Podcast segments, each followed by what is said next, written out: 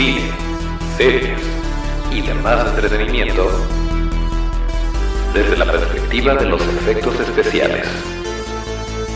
Toro Studio, el podcast.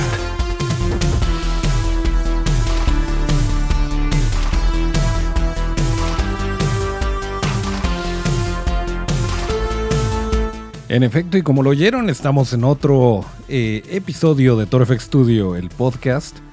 Eh, el lugar donde hablamos de cine, series y demás entretenimiento desde la perspectiva de los efectos especiales de maquillaje. Eh, acuérdense en nuestras redes que son arroba Studio, esto es arroba torofxstu, D-I-O, y así es como nos pueden seguir. Eh, yo soy Toncho Ábalos y aquí me arrancamos un episodio bastante complicado porque, eh, bueno, como ustedes lo saben, tenemos por ahí una nota de el Snyder Cut, que significó, ya habíamos hablado de esto, pero por fin se dio la noticia de que HBO Max eh, lo va a hacer una realidad y pensamos que mejor que hablar con el buen perrín de la Taberna Geek, eh, que es muy fan de, toda esta situación, eh, apoyó el movimiento desde que inició y bueno, creí que era una muy buena idea que nos diera su opinión y su perspectiva eh, esta plática la tuvimos eh, originalmente el viernes, porque tocaba viernes de podcast, pero desafortunadamente tuvimos unos problemas por ahí con el audio y la verdad no los pudimos solucionar, pero está muy interesante lo que nos dice, así que vamos a hacer lo siguiente. Em, cuando hablo yo, se va a ir un poquito de eco. Eh, pero cuando habla él, después cuando está solito, se oye bien. Así que, pues ahí les va ahí les va el episodio para que eh, vean cuál es la perspectiva del eh, señor Don eh, Perrin acerca del Snyder Cut y esperamos que lo disfruten. acuérdense que este episodio lo pueden encontrar en todos lados donde escuchen podcasts, Spotify, Apple Podcasts, ya estamos en Tuning Radio y también nos pueden ver por YouTube. Así que corre la auto por favor Bueno, gracias a la magia de la tecnología, ya estamos aquí con el buen Perrín, que ustedes conocen por la Taberna Geek, eh, de Geek Insider, y por ser toda una figura pública, todo un experto en, en muchas cosas, pero en particular ser uno de los eh, seguidores del el santo patrono Snyder. Y pues aquí lo tenemos precisamente para eso. El Cristo redivivo. para que nos platique su, em, su sentir, porque la verdad es que sí está la gente súper, eh, sobre todo pues todos ellos, todos estos em, eh, simpatizantes del movimiento de release de Snyder Cut y eh, pues me imagino, me imagino estás muy, muy de celebrancia esta semana o no sé cuánto te vaya a durar de aquí a 2021 tal vez. 2021, hermano. pues imagínate, imagínate.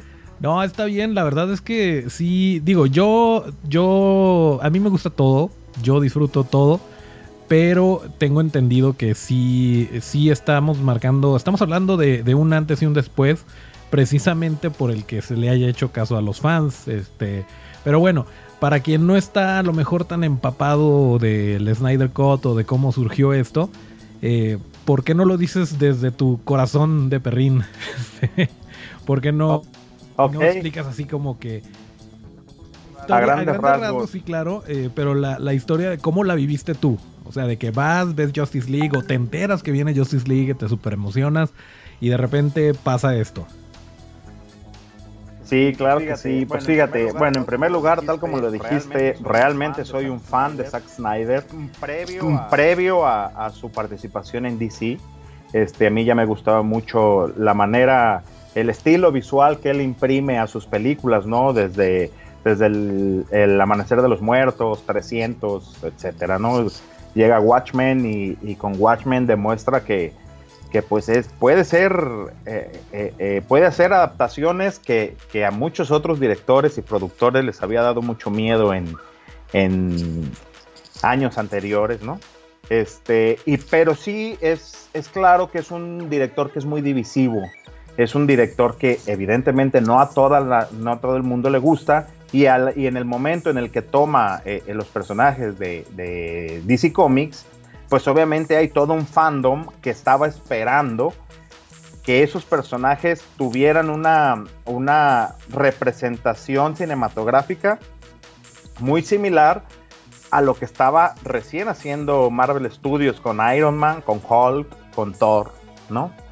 Entonces llega Zack Snyder con, con El Hombre de Acero, este, hace la película, mucha gente le gusta, eh, pero evidentemente tiene un tono y un estilo muy particulares que a muchas personas no les gusta, cómo, cómo aborda a los personajes que pues normalmente se, se, se, habían eh, eh, representado de una manera más amable, ¿no? Este, este pero, pero aquí el problema, es, que, la situación se complica porque los estudios lo empiezan a presionar. Al ver que está teniendo tanto éxito Marvel con sus películas y su creación del universo cinematográfico, empiezan a presionar a Zack Snyder para que rápido haga una película de la Liga de la Justicia al ver que, que Marvel le ha ido súper bien con los Avengers, ¿no?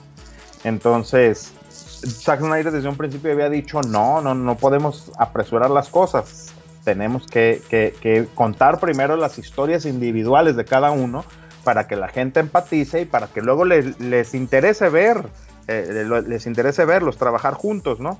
El problema es que eh, eh, la productora Warner, este, junto con Geoff Jones, comienzan a, presionar a que esto se acelere y la película de Batman contra Superman, que ya estaba planeada, ya se estaba ejecutando, le piden que meta ahí mismo a la, Mujer Maravilla y que trate de ahí empezar a expandir el universo. Obviamente él tuvo que ceder algunas cosas, sale la película como tal, pero este, resulta que el mismo Warner y los productores lo consideran un fracaso.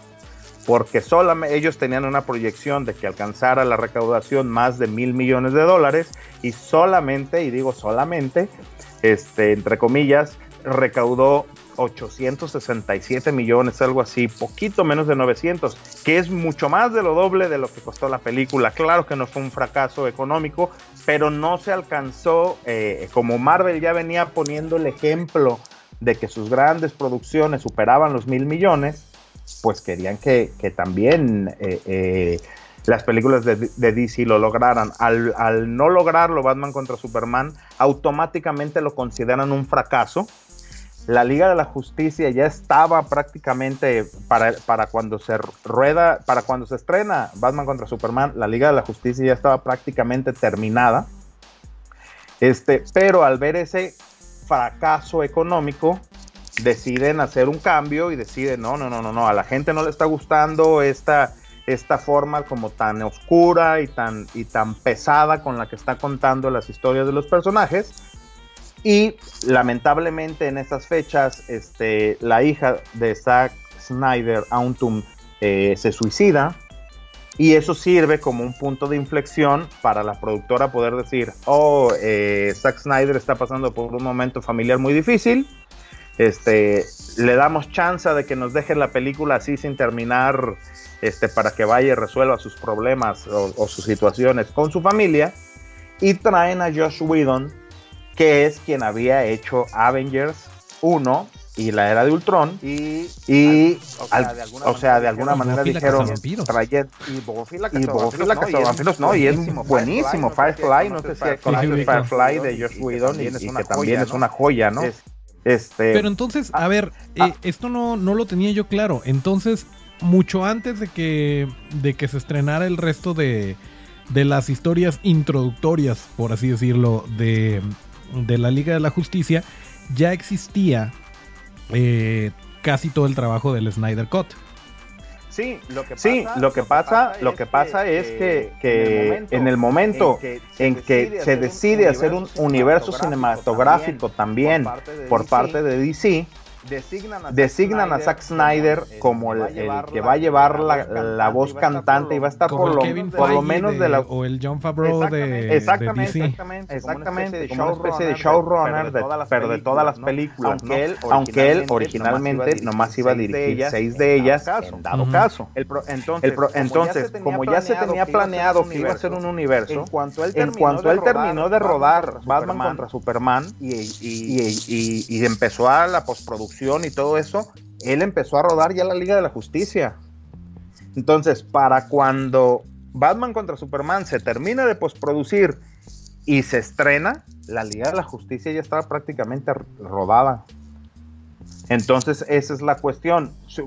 Normalmente eh, eh, en la industria hollywoodense, una secuela tarda por lo menos dos años porque justamente necesitan ver cómo la recibe el público, ver si conviene monetariamente volver a invertir en una secuela y a partir de ahí empezar preproducción, producción, fotografía principal, etcétera, pues obviamente pasa mucho tiempo, pueden pasar dos, tres en años. en este caso no, no, fue así, porque a él acabando Batman contra Superman, aprovechando que tenía a todos los actores y demás, empezó a rodar la Liga de la Justicia, aunque Batman contra Superman ni siquiera se había estrenado. A menos que seas, en ese caso, eh, James Cameron, que ah, tiene que tiene sus 10.000 películas de Avatar ya firmadas y filmadas y Pero oye, es que, Pero, oye, es que él también está en una situación muy particular porque pues él tiene, pues, su propia productora, tiene sus propios estudios, sus propias empresas de, efectos visuales.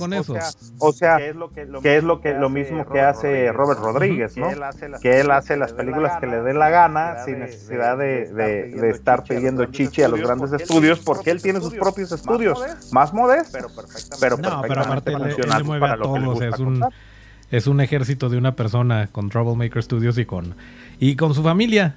O sea, las gemelas que salen en Machete son sus primas o sus cuñadas, una onda así. Machete es su primo, Dani Trejo es su primo, ¿sabías eso? Son hermanas, la que era su, esposa, Elizabeth sí, es sus este, cuñadas. Ajá. Exactamente. O excuñadas ahora. Eh, ahora. Ahora, exactamente. Y bueno, por la y bueno, por la cuestión con esto de la Liga de la Justicia es que al ver que tienen este problema de que no les gustó, se dan cuenta que la, la película que vendría a suceder a Batman contra Superman, que es la Liga de la Justicia, ya está hecha. Intentan meterle mano.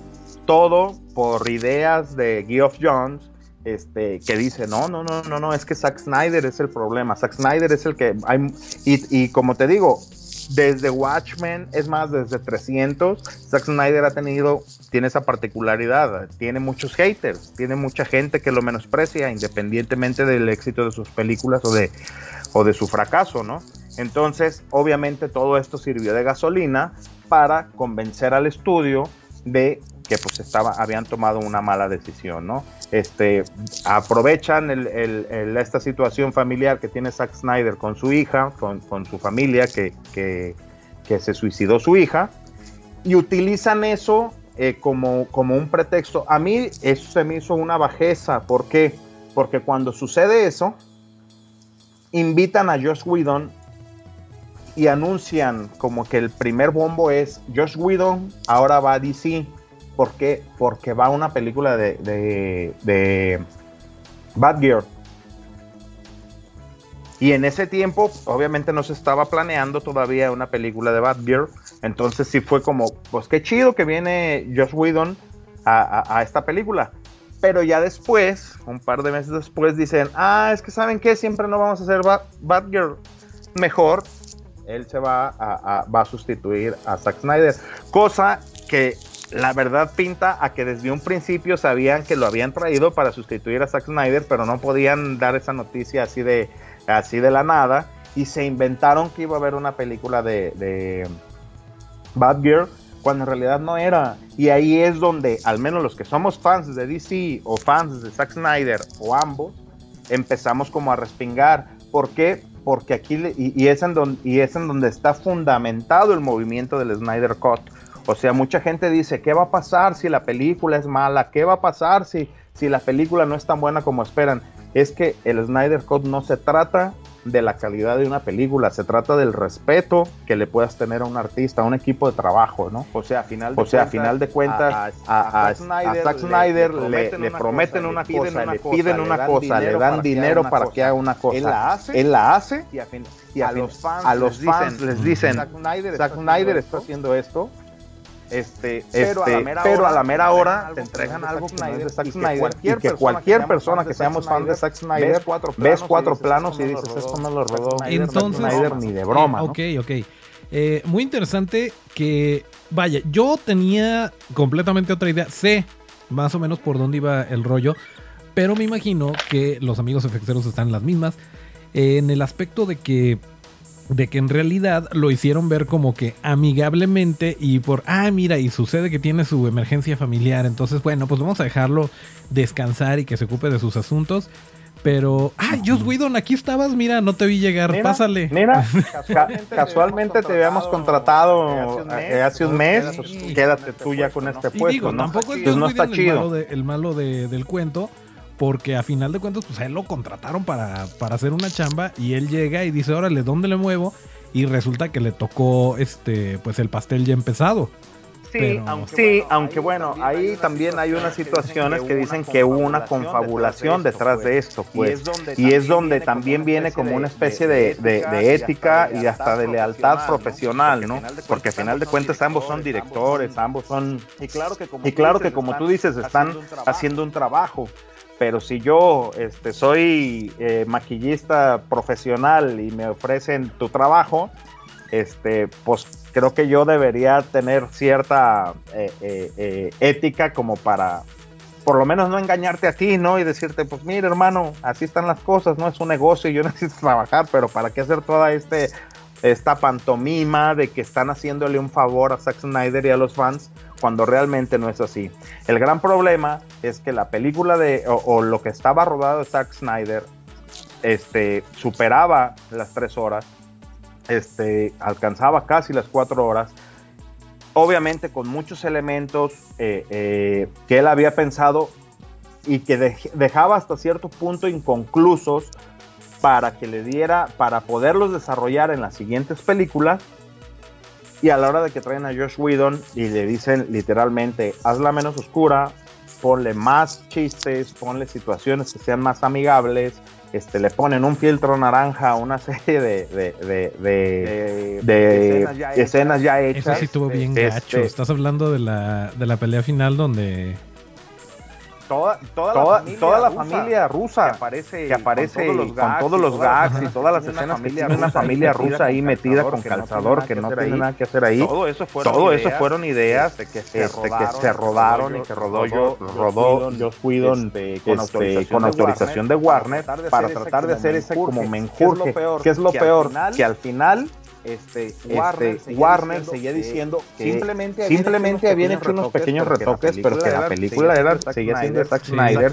Zack Snyder aparece acreditado en la película como director. Pero repito, pero repito cuando tú conoces al cineasta, cuando tú eres fan del cineasta, te das cuenta de que eso no es Zack Snyder en absoluto, ¿no? Entonces es donde los fans nos sentimos engañados, nos sentimos timados, nos sentimos que nos están vendiendo algo evidentemente no nos mostraron. Nosotros pagamos por ver una película de Zack Snyder con estos elementos que nos habían mostrado en trailers y demás. Y a la mera hora nos están mostrando algo que es totalmente diferente, que no tiene la calidad esperada y que no tiene incluso ni siquiera escenas que se habían planeado, que se habían puesto en los trailers, están totalmente eliminadas. Y es donde... De todas formas, o sea que sí, sí, sí. sí, sí, el trailer es para vendértela, pero a la mera hora es como cuando, cuando compras un juguetito chino, ¿no? Que lo, que lo ves en la página bien chido y te llega y no. Y pues no está tan, chido. Pero, bueno, entonces eh, llega el momento en el que el único usuario de la red social que es Vero, eh, que es Zack Snyder. no, me parece que Michael Bay también está ahí, ¿no? En Vero. Eh, pero bueno, fíjate que no sé, pero, pero, pero, él empezó a agitar el canal, ¿no? Empezó, empezó a decir así como que, hey, sí tengo, acá, acá está el, Snyder Code. Este... Fíjate que, fíjate que, fíjate que esa es otra cosa que, que ha sido como malentendida Mucha gente dice, ay, es que él es un director chillón, es que es un director... No, la realidad es que todo este movimiento surgió de los mismos fans. O sea, los mismos fans fuimos los que creamos el hashtag de Release the Snyder Cut, fuimos los que empezamos a hacer presión en las redes sociales y obviamente eh, eh, eh, Zack Snyder sale de Twitter, sale de sus redes sociales y se migra a Vero. Entonces muchos de sus fans nos instalamos Vero solamente y nos creamos una cuenta de, de, Vero solamente para poder estar en contacto con él. Y justamente ahí es cuando se empieza a hacer una dinámica con él en la que habla de, oye, este, fíjate que en la película de la Liga de la Justicia aparece tal cosa, pero ¿por qué aparece eso? Y él, es que eso yo no lo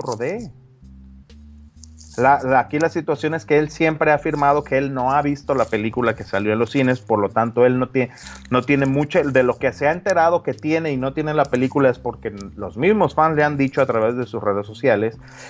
Y a la hora de hacer esta como especie de sesiones de preguntas y respuestas, y él al ver el interés que tienen sus fans de ver su trabajo y de que ya hay un movimiento que pide su trabajo, es donde él empieza a decir, ah, ok, miren, esta foto es de esta escena. ¿Se acuerdan que yo les había platicado que rodé una escena de tal? Ah, pues esta foto es y es donde empieza de alguna manera saber o tener la certeza de que Warner nunca iba a ceder a, mostrar la, la, versión de él. Puede, pues tú dinos todo lo que puedas, ¿no? Y él empezó a soltar. Fue primero la gallina que el huevo. O sea, fueron los fans haciendo ruido y de repente, casualmente, digo, está abierto a interpretación. No quiero ser conspiranoico ni hater de, de, Snyder, pero, pero entonces esa es una, vaya, es, es, con, la, con la vertiente que tú te quedas, que el señor Snyder actuó completamente sin malas intenciones. Y que bueno, ya si me lo están pidiendo, fíjate que aquí tengo todo el material y ahí te va para que te entretengas, porque, a mí nunca me van a incluso, eh, porque incluso, eh, porque incluso cuando, empieza el movimiento del Snyder Cut y cuando empezamos a pedirle más detalles sobre este tema, él ni siquiera había vuelto a trabajar. Él seguía con la situación familiar, él seguía separado de los estudios, aparte de que se había sentido traicionado por el estudio, se había sentido este eh, pues ninguneado, ¿no? Fue, fue el chivo expiatorio perfecto del estudio para, para, según ellos, corregir el camino que tenía el, universo cinematográfico de DC. Y la realidad es que, o sea, también lo entiendes, el por qué él quería, ah, se había separado un poco de, esa situación. a raíz de, eso. hubiera sido qué? Que, que Warner se esperara a que, a que Zack Snyder resolviera sus asuntos y y la terminara o, es, o él siempre tuvo la intención de terminar la película pese a su situación familiar. él siempre tuvo la intención, aquí la situación, es, eh, eh, eh, toncho, es que imagínate, que, tú tienes, a Jim Carrey y que contratas a Jim Carrey para hacer una película y le das dinero a Jim Carrey para hacer una película de como él quiera. Y cuando te entrega la película, tú le dices, es que estás muy sobreactuado. pues es que entonces, ¿para qué contratas a Jim Carrey? Estás haciendo muchas caras, no lo puedes hacer como que. o sea, no, no puedes, no puedes ser más relajado. Pues no, no se puede. Es Jim Carrey. Y la gente va a ver a Jim Carrey justamente porque espera ver a esa personalidad de él, ¿no? Este, entonces, esta es la situación. A final de cuentas, él sentimos nosotros, los fans, de alguna manera, que él era como una especie de víctima de los estudios pero nosotros volvemos a lo mismo, nos sentimos timados a la hora de ver ese producto, de que pagamos por ese producto y que no es el producto que nos había prometido la, productora, ¿no?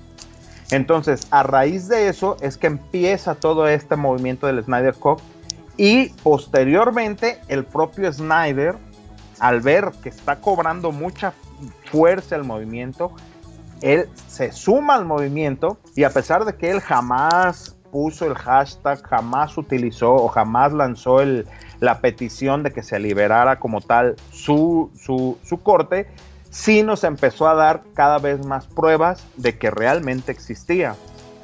Él mismo decía, yo tengo una copia aquí en mi casa, pero no la puedo mostrar porque me meto en problemas legales muy locos con el, estudio más grande de Hollywood.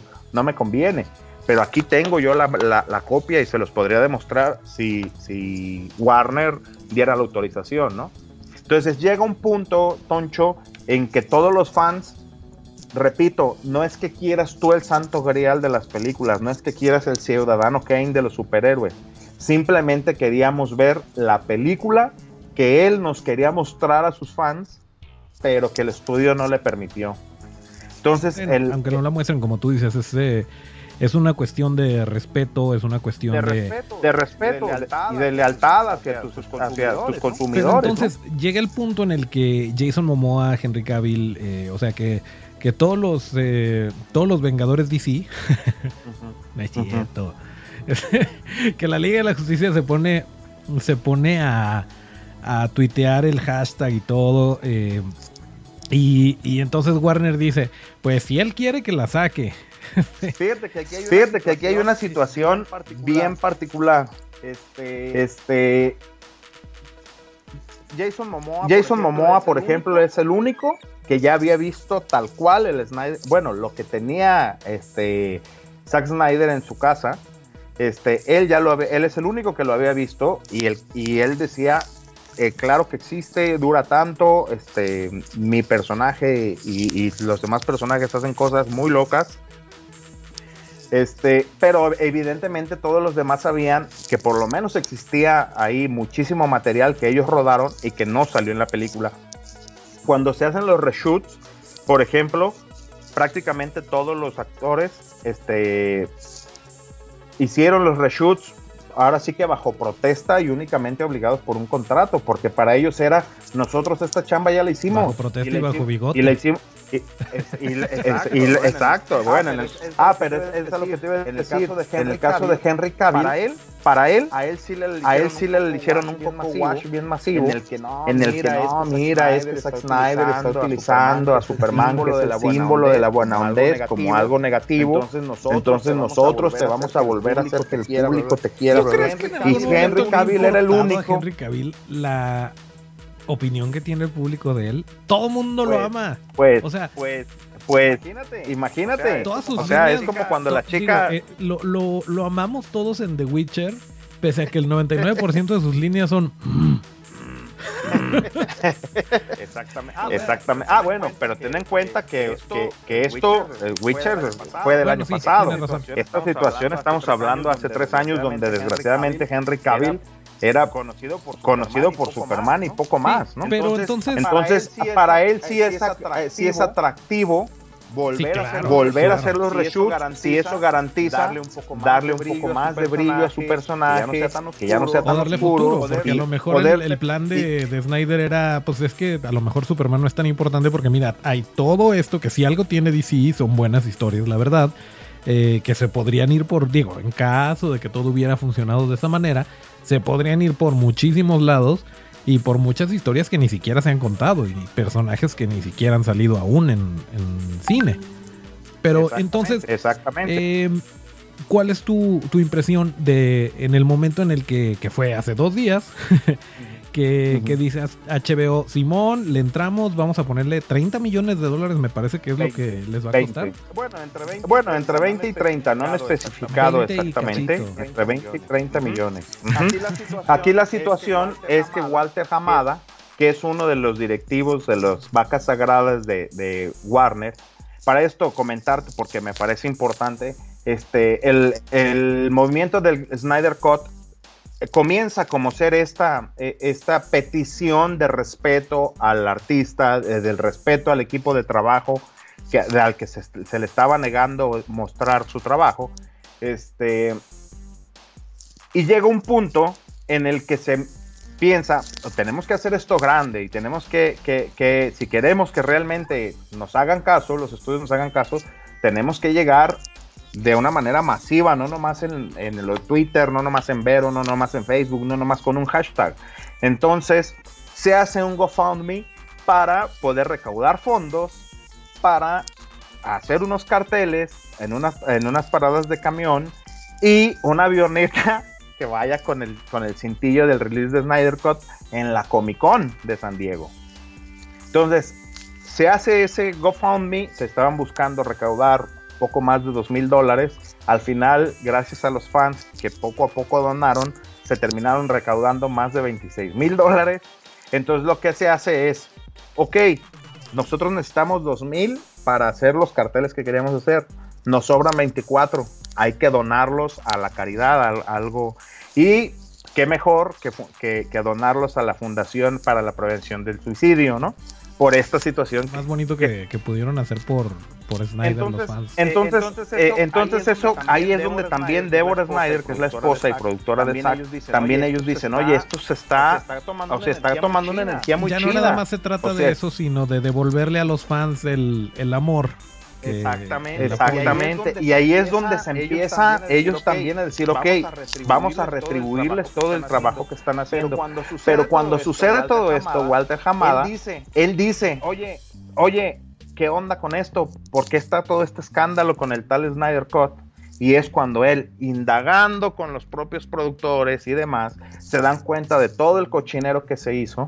Y es donde él dice, es que eso está mal. En primer lugar, o sea, Warner Bros. tiene es un estudio con prácticamente 100 años de, experiencia y dice él, ¿cómo es posible que se haya lanzado a la película a, su estreno sin haber hecho una proyección de prueba para saber que iba a, si le iba a gustar a los espectadores? O sea, Geoff Jones y compañía asumieron que simplemente hacer ponerle unos chistes iba a mejorar todo, ¿no?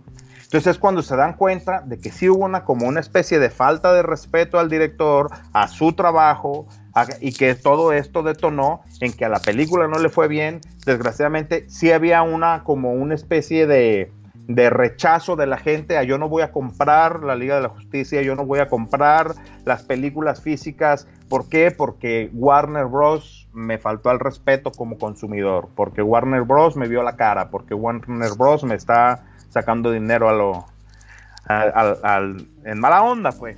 Entonces, eh, creo que lo que lo que tenemos que rescatar y lo que de repente eh, no entiende, digo, aquí somos totalmente, eh, estamos totalmente a favor de, pues de que se disfrute todo y que la gente no se clave, pero pues tú sabes, tú lo sabes bien porque estás en las trincheras y porque lo vives, lo vives todos los días eh, este escosor que le causa de repente a, la gente que es muy fan de Marvel y que cree que por eso no puede ser fan de DC. Este, exacto, es curioso, pero no curioso eso. O sea, no se trata de complacer ni, ni a DC ni, ni de tirarle a Marvel, ni como tú decías, de que la película sea un éxito.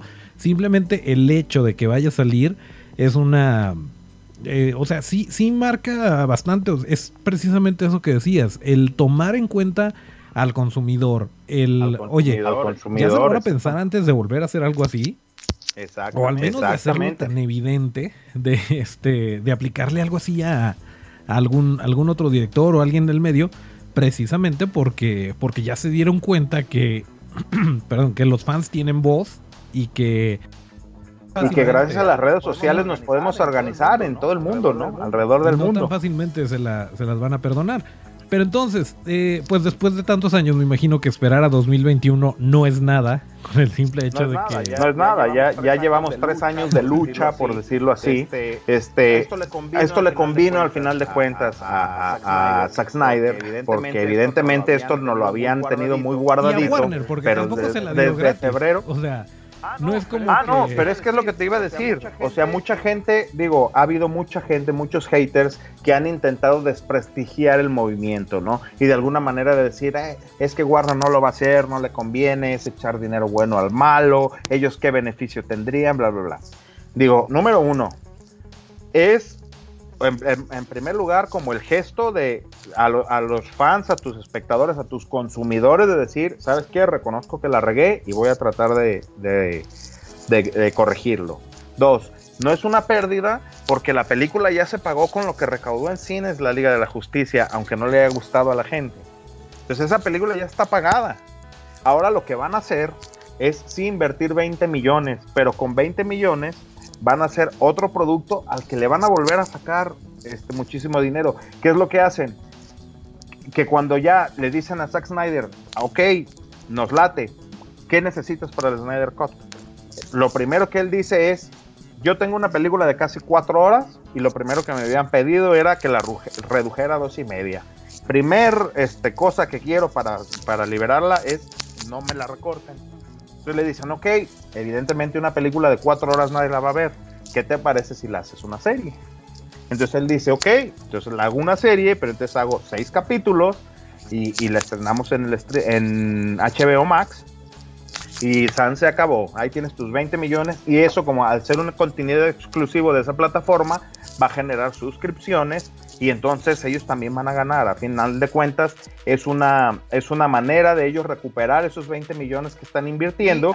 Y al final de cuentas, con lo que se rodó de una película tuvieron dos ganancias, lo que se hizo, lo que se ganó en, en cines con la Liga de la Justicia. Y ahora lo que todo este eh, lo, mediático, no, y, definitivamente, y lo que se va a recaudar en, en, las suscripciones de la definitivamente Warner va a tener los derechos del video casero porque de mí te acuerdas si no sale un box set con la cara de Darkseid o algo así eh, que vayan a distribuir y toda esa lana va para Warner. Y si sacan el monito del, del o sea, todas las licencias de, de, coleccionables, de figuras de acción y todo eso, eh, también, también se le va a caer a Warner. O sea, es un ganar-ganar realmente para, para, la gente.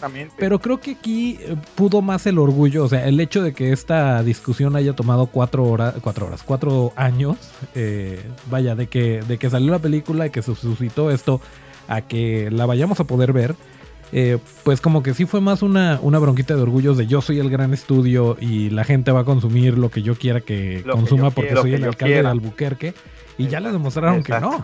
Este, sí, sí, sí. sí, Otra cosa que, Otra cosa que a mí me parece muy bonita y que me parece digna de rescatar es, a pesar de todo el hate que ha generado este, eh, o que generó en su momento este, este movimiento, si tú te fijas, fue un movimiento totalmente educado, fue un movimiento totalmente cero violencia. Sí, claro que no, claro que sí había por ahí gente que se ponía intensa, sí había, por ejemplo, ahorita hay gente que a, partir de que ya autorizaron, dieron la noticia del Snyder Cut, están haciendo quemas públicas de, sus DVDs de, la Liga de la Justicia de Joss Whedon, ¿no?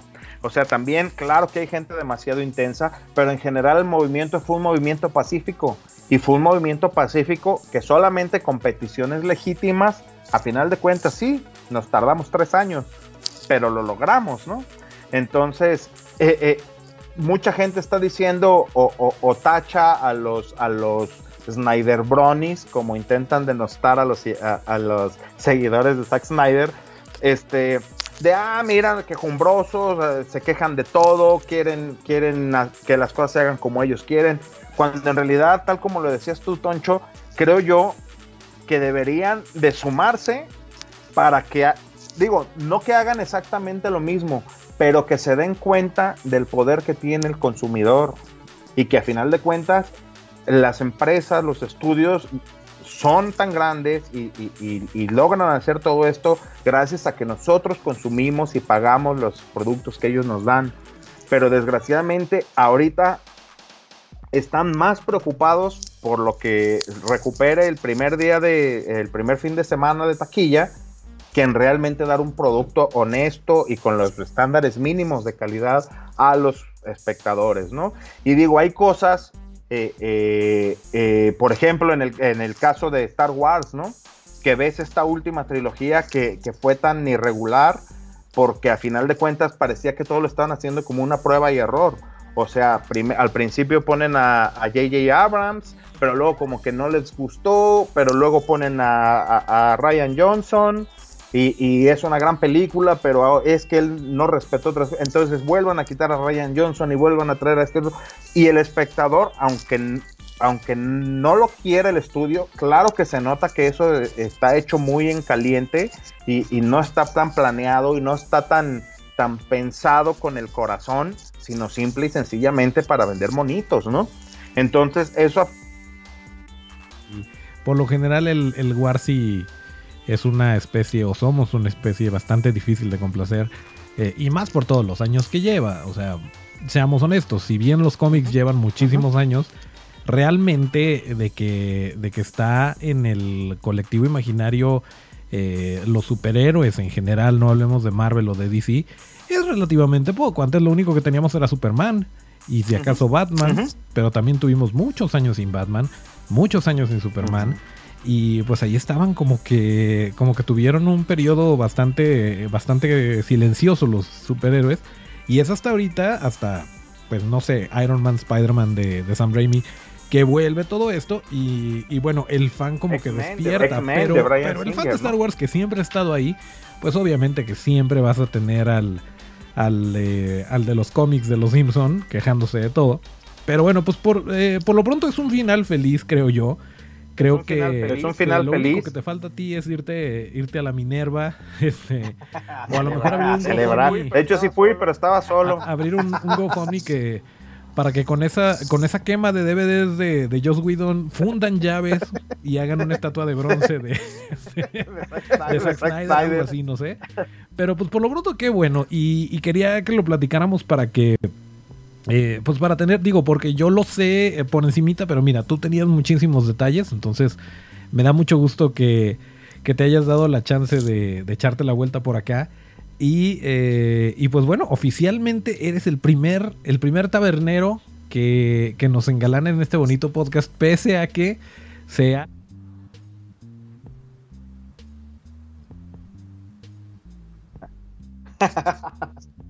sea se han hecho invitaciones eh, anteriores y pues eh, te agradezco mucho Perrín que, que, te hayas dado la vuelta. Pues no, pues gracias. acuérdense que eh, los señores de la Taberna Geek, donde el perrín es una eh, parte fundamental, una piedra angular de las discusiones. Y, me atrevería yo a decir que una de las razones por las cuales los podcasts duran cinco horas. Eh, pues mira, pues mira esto iba a durar 10 minutos. ¿Eh? Mira, esto iba, Mira, esto iba a durar 10 minutos. no sé cuánto llevamos. minutos y ya nos aventamos. Yo creo que va a ser mejor un especial de, de, del Snyder Cut. Que mira, vale la pena porque sí son muchas cosas que, que le interesa a la gente y que, que mejor que lo, que lo sepan de ti. Pero eh, pues acuérdense que la Taberna Geek está en todos los lugares donde pueden encontrar este bonito podcast. Así lo encuentran con la Taberna Geek. Están como Estudio Geek en YouTube, están en Facebook. Eh, The Geek Insider. The Geek Insider. The Geek Insider. dije Estudio Geek, ¿verdad? sí. The, Geek Insider. y la Taberna y la Taberna Geek. El grupo de la Taberna Geek, además de compartir memes y, compartir cosas bonitas, también este es parte de todo esto. Es este es como están en contacto todos los taberneros, estamos en contacto, entonces también si tienen chance, láncense a Facebook y, métanse al grupo de la Taberna Geek. ¿Y qué más? Eh, en Twitter están como The Geek Insider M, porque la M... M es de magas. Es de magas. Correcto. ¿Qué eh, pero bueno, de todas formas, chequen la, descripción de este episodio para que vean todas las redes. Mañana, mañana, porque esto se está grabando en viernes, a pesar de que, pues yo creo que con el render y todo sí va a salir en sábado. Pero eh, entonces, si lo están escuchando en sábado, en sábado 23 de mayo, hoy, hoy hay episodio nuevo de la Taberna Geek. De la Taberna. De la Taberna. Que se sube primero a su Patreon. Eh, que se sube eh, a su Patreon primero, que desde el precio de un barrilito, ustedes pueden tener acceso a, eh, a los episodios antes que nadie. Y si no, pues esperan unos días porque también, o sea, hay que darle... Sí, a media semana, a media semana ya sale para todo el público, ¿no? Para todos los interesados. Exactamente. Pues muy bien. Así es, así es. pues, Toncho, nada más si me permites mencionar por, última vez esto, este, reiterar, aparte de invitar a, todos tus escuchas a, la taberna, a la taberna geek, mencionar eso, ¿no? O sea, de repente el Snyder Cut es se ha convertido hasta en un chiste, si tú quieres, este, dentro de, los ciertos fandoms y de las redes sociales, pero en realidad va mucho más allá de un berrinche o va más allá de una petición de una para una película, ¿no? O, para una película buena. Eh, esto va sobre que los estudios suelen mucho este, atropellar la creatividad de los directores y no nomás le pasó a Zack Snyder, le pasó a Edgar Wright con Ant-Man, le pasó a Scott Derrickson con las secuelas de Doctor Strange.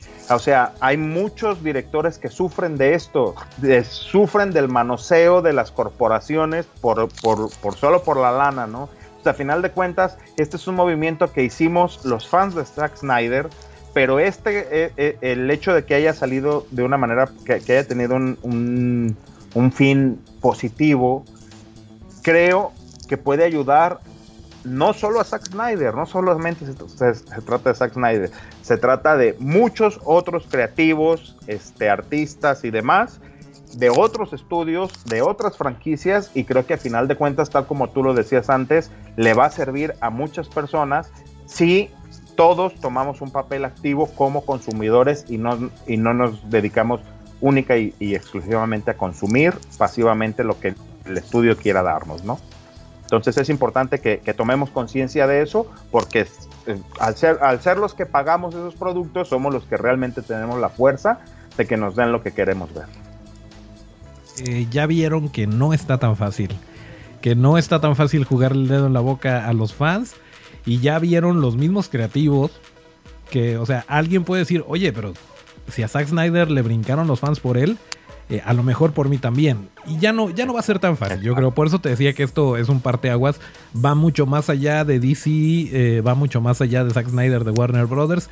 Es, eh, es tal cual, o sea, la voz de los, de los fans, como tú decías, de manera pacífica, actuando en conjunto para que se haga justicia. Exactamente, exactamente. Se haga, justicia, por un producto artístico, ¿no? Que a final de cuentas, pues el cine es eso, por mucho este, eh, este entretenimiento, también es arte y eso no debe perderse. Pues muchas gracias, señor Don Perrín. pues, pues este, un gusto tenerte por un aquí. placer. Aquí es, esta es tu casa, cuando gustes, cuando cuando haya que acotar algo, ya sabes que eres invitadísimo.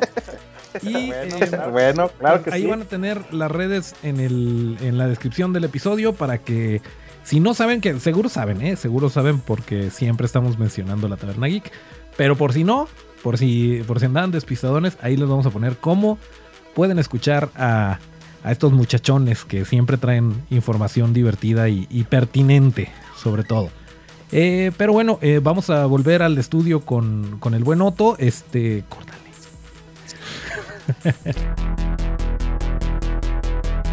bueno, pues esa fue la plática que tuvimos con el buen Perrín.